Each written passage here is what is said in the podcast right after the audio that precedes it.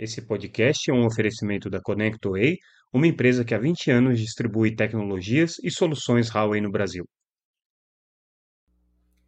Olá pessoal, tudo bem? Aqui é Samuel Possebon, editor da Teletime, e a gente está de volta com mais um Boletim Teletime, o nosso podcast diário com as principais notícias do mercado de telecomunicações. Hoje fazendo uma edição dupla. Na verdade, é, nessa quarta-feira, é, a gente vai trazer duas edições desse nosso boletim, é, separando em dois assuntos, porque na terça-feira, é, dia 6, é, a gente teve um noticiário imenso, com uma quantidade gigantesca de notícias, é, assuntos extremamente relevantes, e a gente vai tratar então em dois episódios, e aí vocês fiquem à vontade para acompanhar é, os temas que interessam mais a vocês. Esse episódio especificamente aqui, a gente vai tratar do plano de recuperação judicial da Oi, que foi apresentado nessa terça-feira, dia 6, pela manhãzinha. Começou é, logo cedo o dia, já para quem está interessado nesse assunto. A gente já tinha antecipado que isso poderia acontecer e de fato aconteceu. Uh, a gente, ao longo do dia, não fez é, o conteúdo detalhando esse plano de recuperação judicial, justamente pelo fato que nos faz é, ter que gravar um segundo podcast. É, foi um dia em que a gente realizou um evento importante da Teletime sobre políticas de comunicação, que tem uma série de questões que a gente vai abordar também no outro episódio. Esse aqui a gente vai dedicar só à questão da Oi e vamos comentar os principais pontos aí do plano de recuperação judicial apresentado, algumas informações exclusivas que a gente traz para vocês. Enfim, vamos tentar fazer aí uma síntese daquilo que o plano traz de mais relevante Lembrando que esse plano agora tem que ser votado pela Assembleia é, Geral de Credores, precisa ser aprovado pelo juízo da recuperação judicial e, se tudo der certo, a Oi é, vai encaminhar aí a sua saída é, desse processo de é, recuperação judicial. A má notícia é que tudo indica que a Oi é, vai sair é, minúscula desse processo, como de alguma maneira já era esperado, né? não tem como uma empresa com uma dívida de 45 bilhões de reais é, passar por esse processo de recuperação judicial forte e inteira como ela entrou. É, em essência, o plano prevê aí a venda da unidade de clientes da Oi, da unidade de clientes de banda larga, que agora a gente chama de Client Co, e prevê também é, a venda é, da participação na Vital. Então, são os dois principais ativos da Oi. O que vai restar para a empresa é a Oi Soluções. Então, uh, o que a gente pode prever é que a Oi, saindo do buraco, vai ter um conjunto diferente de acionistas, um, um conjunto é, é, reformulado de credores, com uma nova situação, e a perspectiva aí de é, é conseguir é, se manter como uma operadora voltada para o mercado corporativo. Claro que é, sempre existem possibilidades aí da Oi encontrar novos modelos de negócio no meio do caminho, é, inclusive trazendo outros acionistas e tudo mais, mas o que está previsto no plano de recuperação judicial nesse momento é a alienação desses dois últimos ativos, o que inclusive é uma diferença substancial com relação àquilo que estava previsto na primeira versão do plano de recuperação judicial apresentado em maio do ano passado, de 2023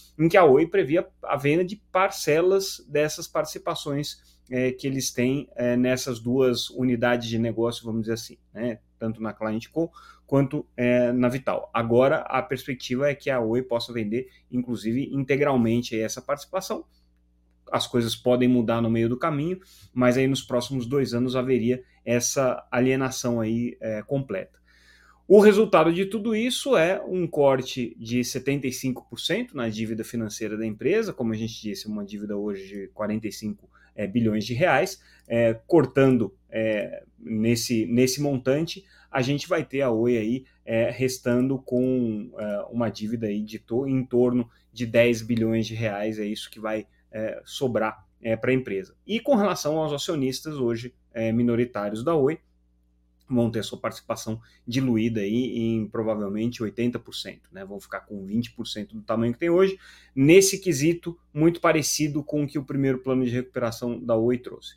O que, que tem de novidade aí no plano? O que, que tem de, é, é, de mais importante? Primeiro, em relação ao primeiro é, plano, a Oi mexeu um pouco nos prazos, é, mexeu um pouco é, na, na, na, no, na, forma de pagamento é, dessa dívida, as diferentes categorias de credores vão receber em tempos diferentes. agora com uma perspectiva mais alongada, então ficou pior nesse sentido né, para os credores da empresa, e era natural, né, passando aí esse tempo de negociação, a situação vai ficando mais crítica.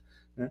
É, com relação ao endividamento é, da empresa, ela vai precisar de um aporte, de um empréstimo é, inicial aí para conseguir cumprir as suas obrigações e conseguir manter a sua operação. Esse aporte está previsto na casa de 650 milhões de dólares, o que dá mais ou menos 3,2 bilhões de reais, é um pouco menos do que a Oi tinha imaginado na primeira é, versão do plano de recuperação judicial. E aí, é, a potencial alienação dos ativos, e aqui é que está a principal é, novidade, né? alienação completa é, da unidade de clientes, da unidade de serviço de banda larga, Client Co, e também a participação é, na Vital. Vendendo esses dois ativos, a Oi prevê aí uma, uma captação é, de mais ou menos 15 bilhões de reais, né, diante das possibilidades que ela vai ter de fazer esse, esse desinvestimento. Né? Então, é, de, de, fazer essa alienação desses ativos, isso também está colocado de maneira é, escalonada. É, vamos é, tratar agora, é, ponto a ponto, né, das questões que são mais importantes aqui para hoje. Então, esses são os pontos gerais. Quando a gente vai para o detalhe, né, com relação à venda da unidade é, de, de, clientes, né, da unidade de banda larga, o preço que está fixado pela, pela Oi hoje, por sua base de mais ou menos 4 milhões de acessos, é uma coisa é, em torno de 7,3 bilhões de reais. É isso que a empresa está prevendo.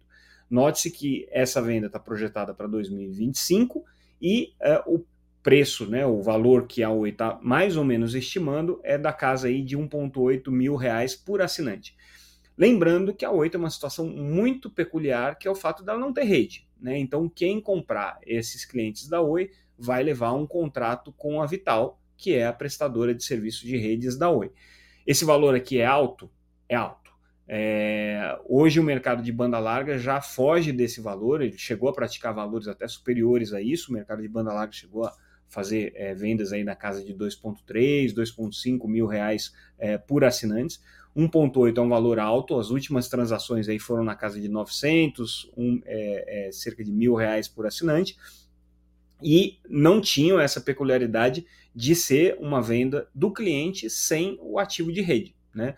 É, o que significa que quem levar essa, essa base de clientes vai ter que negociar com a Vital, é, vai ter que encontrar condições melhores. Inclusive, a gente fez uma, uma entrevista com o Rodrigo Abreu, presidente da Oi, é, em que ele confirma né, que uh, existe a expectativa aí de que uh, os compradores tenham uma, uma renegociação com a Vital. Isso também é colocado pela própria consultoria que fez análise é, de riscos e análise é, de validação de auditoria desse plano de recuperação judicial, que é a consultoria EY.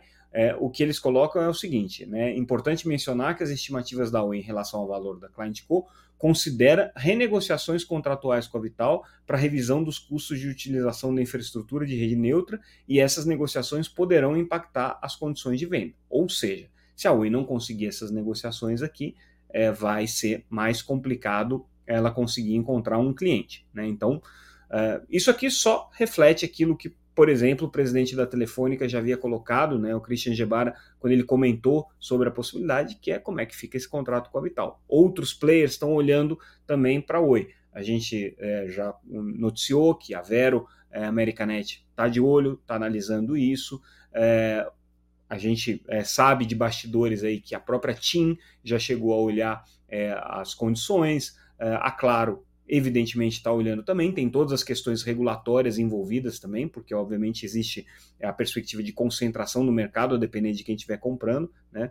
Então é, vai ser um processo que vai passar pelo escrutínio do CAD, escrutínio da Anatel, muito complicado. Então, uh, a perspectiva aqui de venda da unidade de clientes da Oi é essa, né, existe aí uma, uma, uma um, imperativo de que haja uma negociação com a Vital. E daqui a pouco a gente vai chegar num ponto importante, que são é, as garantias que podem ser dadas nesse processo. Né? Então, inclusive, transações com ações podem entrar nessa negociação, a gente vai falar disso daqui a pouco. Um outro aspecto aqui importante é justamente a precificação da participação que a Oi tem na Vital. É, hoje, é, a Oi tem um, um pouco mais de, de, de 30%. É, a perspectiva é que ela tenha uma redução dessa sua participação até 17%, então isso daí é, deve acontecer aí nos, nos próximos meses, e é, a expectativa é que esses 17% valham 8 bilhões de reais, portanto, é, no total, no valor total de mercado da Vital, ela teria 47 bilhões de reais, o que é bem menos, mas bem menos do que é, inicialmente a Oi estava estimando de valor da Vital, que era de 100 bilhões de reais, né, na perspectiva aí de longo prazo. O que, que aconteceu? O mercado para a Vital ficou mais difícil, a Vital conseguiu menos clientes, a Vital tem uma dependência muito grande da infraestrutura da, é, da, do, dos clientes da Oi que utilizam a infraestrutura da Vital, é, com é, a dificuldade que a Oi teve de crescer, portanto, o valor de mercado da Vital não cresceu tanto assim quanto se estava imaginando. Então, assim, existe aqui uma estimativa muito conservadora. Pode mudar se a Vital conseguir outros clientes, se a Vital conseguir é, diversificar o seu modelo de negócio, se a, a Vital conseguir crescer? Pode. Pode ficar melhor para a Oi, essa, essa participação de 17% dela valer mais? Pode também. Isso depende de uma série de questões que estão sendo agora discutidas nos bastidores é, em várias instâncias como que a Vital pode participar de projetos e licitações públicas, eventualmente a Vital ser operadora da rede privativa é, que o governo é, pretende é, é, construir com os recursos é, do leilão de 5G, é, novos clientes que a Vital vem adquirir, uma melhoria no mercado aí de ISPs e você tenha mais clientes é, é, da Vital atuando aí no mercado privado, eventualmente a Vital conseguir fazer um contrato com outro grande operador de telecomunicações, tudo isso pode acontecer, inclusive nada pode acontecer também. Então, o cenário ainda é bastante incerto nesse aspecto. Eu tinha mencionado que os pagamentos podem ser feitos é, é, através de troca de ações, e daí a, a, a, o plano de recuperação judicial detalha bastante como é que vai funcionar essa, esse, esses pagamentos por meio de compensações e dações, né, que, que, que eles chamam. Tem ali limites, então essas trocas de é, é ações podem acontecer é, com empresas que têm um determinado valor de mercado, são valores de mercado elevados aqui, 8 bilhões de reais, é, no caso do que está sendo exigido é, como dação para participação na Vital. É, no caso da Client Co, 7,3 bilhões de reais é o piso aí de valor de mercado para dações de, de participações empresas eh, interessadas em comprar, em comprar a Client Co. É, inclusive, né, do jeito como está colocada essa, essa estruturação, até mesmo né, o, o a Vital poderia comprar é, a, a Client Co da Oi e aí mudaria completamente o modelo de negócio da Vital, ela passaria a ser uma operadora de telecomunicações. O importante é que se entrarem ações nesse pagamento, essas ações imediatamente vão é, em favor dos credores. Agora, existe uma situação que é uma situação é, um pouco complicada, que é o fato de que a Oi precisa fazer essa capitalização inicial de 650 milhões de reais. E para ela fazer essa capitalização, ela tem que dar essas ações como garantia. Então ela vai fazer uma, uma, uma operação que vai ter como garantia esses ativos que a Oi tem e eventualmente ela vai pagar essa, essa dívida e vai ter que fazer depois a venda definitiva desses ativos. Bem complicada essa, essa engenharia, mas é o que temos para hoje, né? o que a Oi vai conseguir é, fazer nesse momento. Com relação à questão da negociação com a Anatel, com o Tribunal de Contas da União, com é, a Advocacia Geral da União, é, e a busca aí por uma solução de consenso que envolva a migração da concessão para autorização. Por que, que isso é tão importante é, dentro do, da perspectiva é, de futuro da Oi, e isso também em entrevista aqui para nós, o Rodrigo Abreu, que era CEO, mas participou como conselheiro aqui da, da desse processo de negociação, ele disse para a gente, tem que fechar esse acordo com uh, a Anatel. Né? A perspectiva uh, para esse acordo ser encerrado no, na mesa de negociações que está montada com o TCU é agora até março. Não significa que o acordo vai estar tá aprovado agora em março, porque depois tem o prazo ainda de ir para o plenário do TCU, pode ter diligência, tem os prazos aí regimentais que precisam ser concluídos. A estimativa que a gente apurou é que é, se tudo correr bem, lá para maio, né, sai esse acordo definitivo e aí é, a, a UE pode dar o segundo passo, que é migrar do modelo de concessão para autorização. Essa migração é fundamental porque a Oi libera os seus ativos de imóveis, a Oi deixa de ter os compromissos e as obrigações de concessionária, é, e a Oi é, pode se ver desamarrada das questões relacionadas aos bens reversíveis, que são é, questões hoje que impedem, por exemplo, a venda da participação que ela tem na Vital. Então ela precisa resolver essa questão da concessão, isso daqui é um imperativo para ela. Como que isso aqui vai ser resolvido? Esse é o X da questão, é isso que está sendo discutido agora. É, a gente tinha a expectativa inicial de que, é, ao final desse processo, a UE assumisse compromissos de é, investimento em infraestrutura.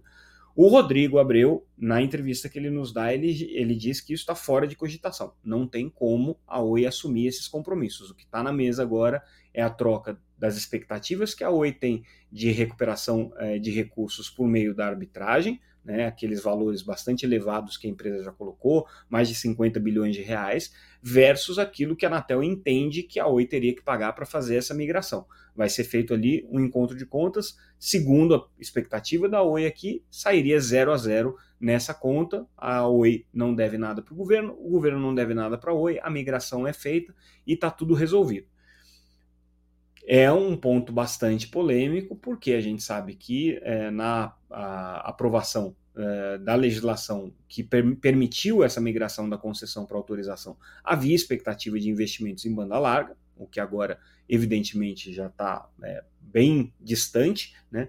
É, o Tribunal de Contas da União, para aceitar também essa mediação de consenso, deve fazer alguma exigência desse tipo, mas também, considerada a gravidade da situação aqui, pode ser que isso não aconteça. Né?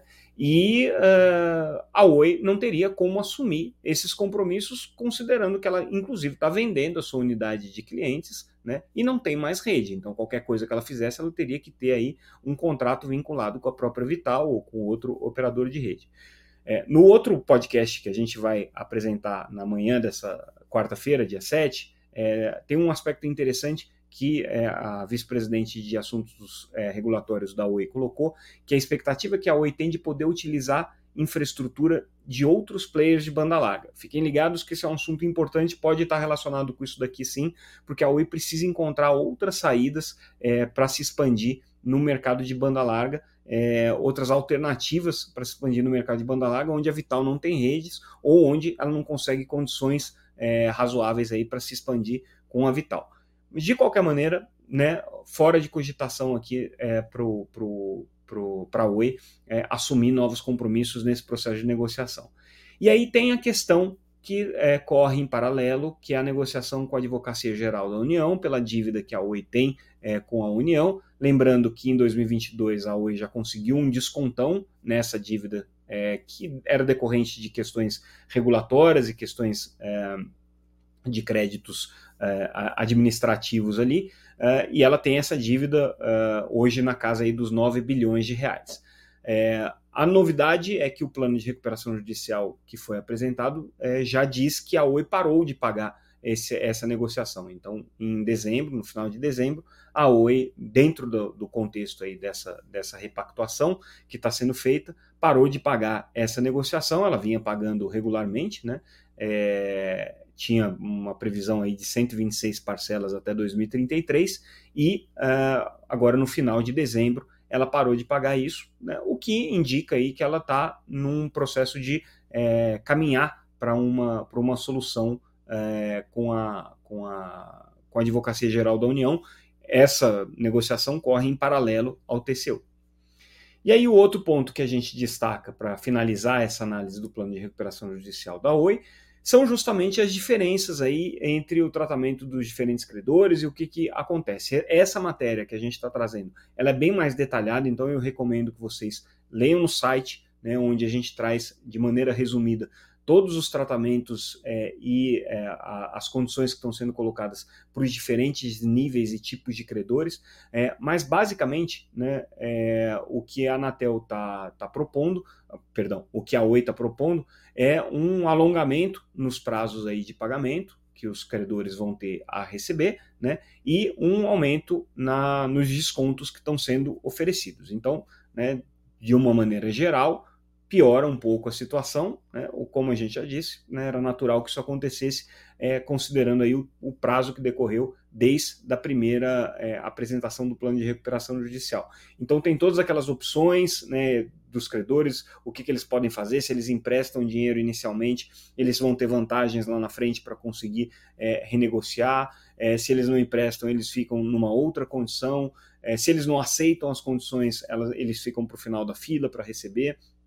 Existe também é, uma negociação específica com os fornecedores da Oi, né? essa é uma questão importante, principalmente é, os fornecedores no modelo Take or Pay, que esses sim vão ter cortes aí bastante significativos no, nos contratos, que são aqueles contratos obrigatórios e mandatórios que a Oi tem, como é o caso do satélite, como é o caso da Globenet, é, como é o caso é, das torres, né? então a novidade aqui que a Oi também colocou as torres no bojo dessa, dessa negociação.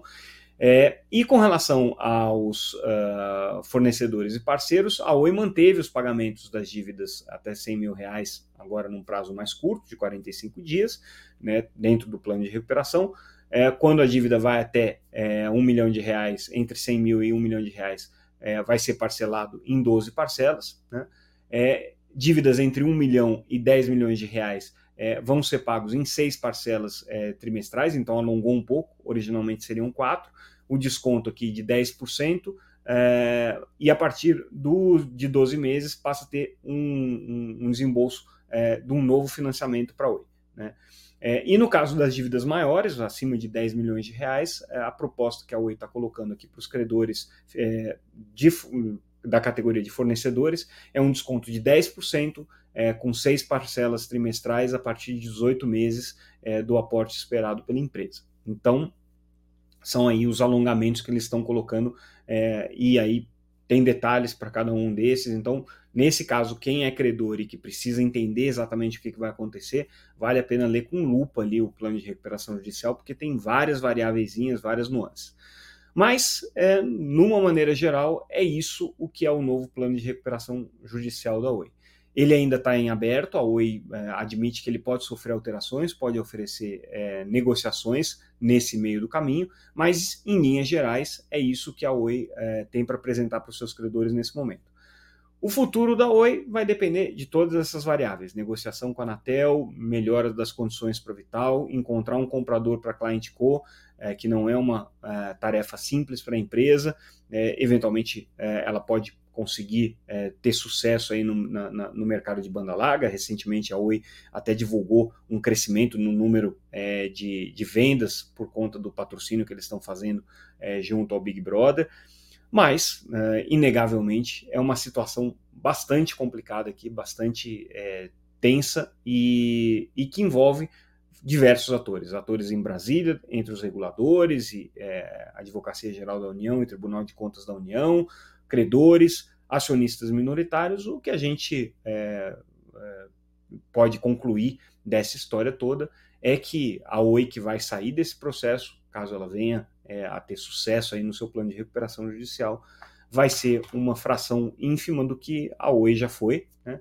e aí as causas e, e, e, e responsabilidades para isso é, vão ficar aí para a história jogar e para a gente poder também é, analisar e, e, mergulhar nessa, nessa arqueologia aí para entender é, como que o que já foi a maior concessionária de telecomunicações do Brasil, a maior empresa de telecomunicações do Brasil, é, foi chegar numa situação como essa.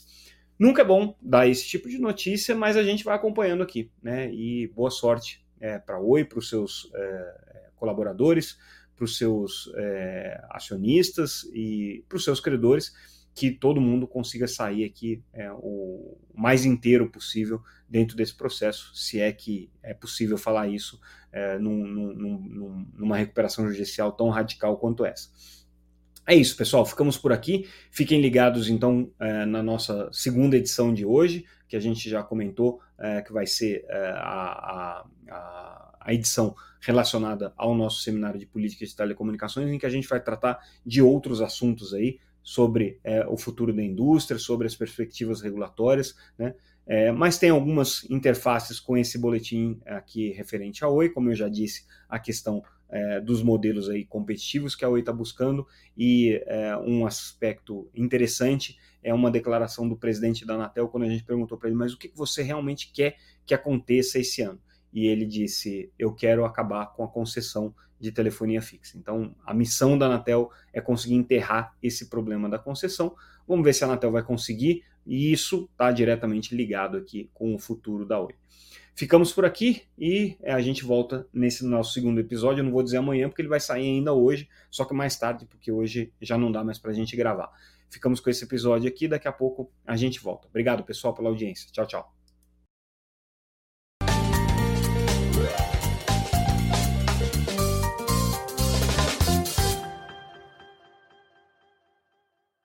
Esse podcast é um oferecimento da ConnectWay, uma empresa que há 20 anos distribui tecnologias e soluções Huawei no Brasil.